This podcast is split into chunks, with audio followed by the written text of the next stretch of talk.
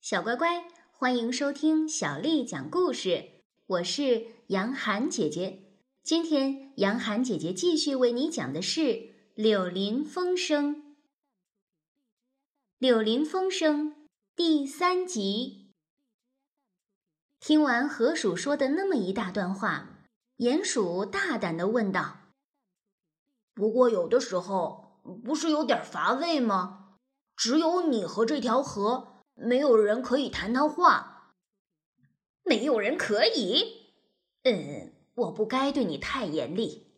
你对他陌生，当然不懂的。河岸进来太挤了，因此许多人都一股脑的离开这儿。啊，一向根本不是这样的。水獭、鱼狗、红松鸡，他们全都差不多，整天在这儿，老是要你做点什么事情，好像别人就没有自己的事情要做似的。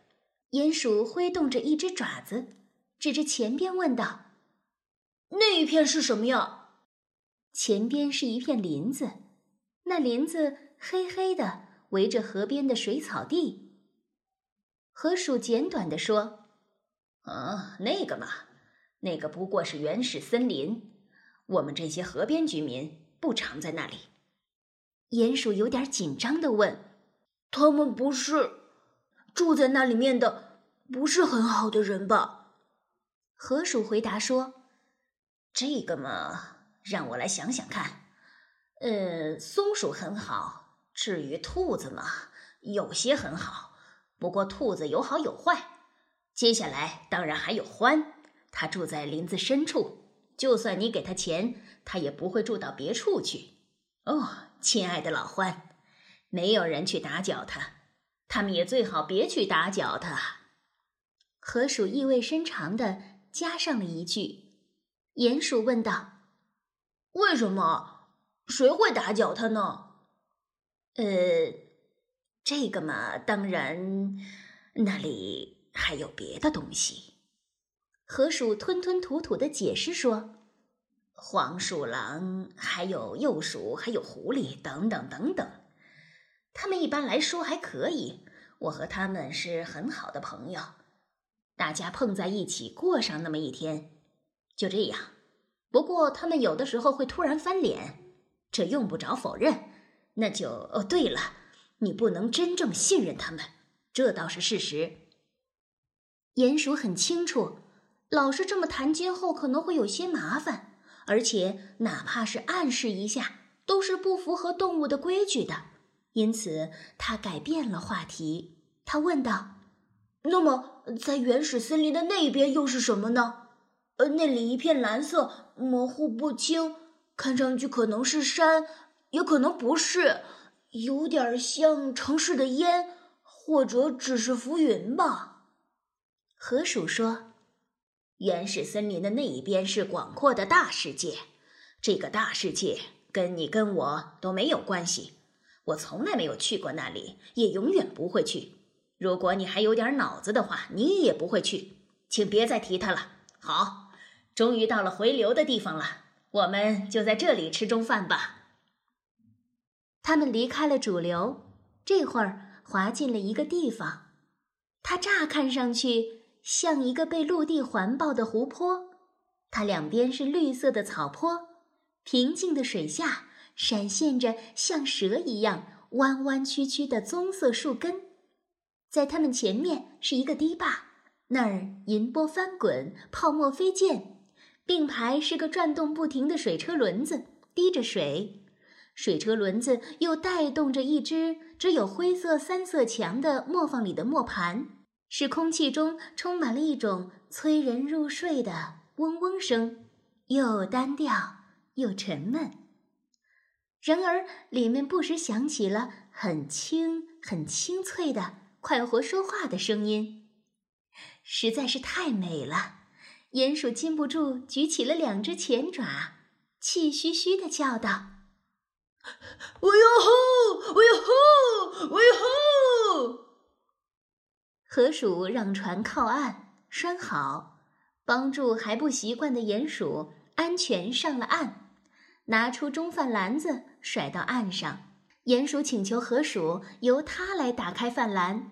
河鼠很乐意满足他这位朋友的请求，自己在草地上伸开四肢，舒舒服服的休息一下，让他那兴奋的朋友抖开台布，摊好，把所有神秘的一包包的东西拿出来，打开包，把包里的东西分别摆在台布上。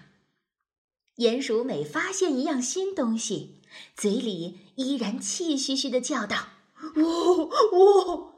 等到食物全摆好了，河鼠说：“吃吧，老伙计。”鼹鼠太乐意遵从命令了，因为他今天一大早就动手进行他的大扫除，根本没有停下来吃过东西、喝过茶。换了大家也是会这么干的。在那离开已经很久的时刻以后，他又经历了那么多的事情，那时刻从现在看来。都好像是过去了很多天了。你在看什么呀？河鼠问他。如今饥饿已经刹住了一点儿，鼹鼠的目光可以离开台布向外动动了。鼹鼠说：“我在看一连串的水泡，我看到它们顺着水面过去，我觉得这玩意儿好玩极了。水泡。”喂喂，河鼠说：“他用邀请的口气，快活的吱吱叫。一个闪亮的大嘴在岸边露出了水面，一只水獭钻了出来，抖掉它皮毛大衣上的水。他说着，向吃的东西走了过来。哦吼！你们这些贪吃的家伙，你们为什么不请请我呀？河鼠，河鼠解释说。”我是临时想到的，呃，顺便介绍一下，这位是我的朋友鼹鼠先生。水獭说：“没说的，认识你很高兴啊。”这两只动物马上就成了朋友。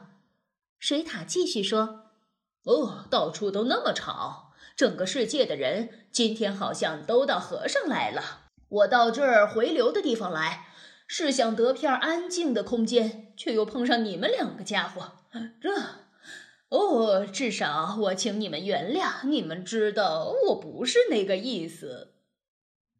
他们后面响起了一阵阵沙沙声，是从还积着厚厚一层去年树叶的矮树丛里那边传来的。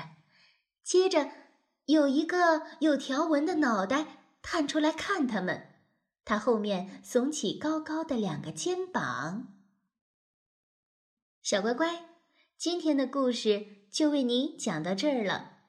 如果你想听到更多的中文或者是英文的原版故事，欢迎添加小丽的微信公众号“爱读童书妈妈小丽”。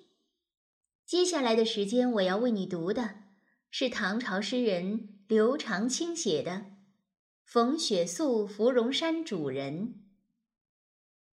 逢雪宿芙蓉山主人，唐·刘长卿。日暮苍山远，天寒白屋贫。柴门闻犬吠，风雪夜归人。日暮苍山远，天寒白屋贫。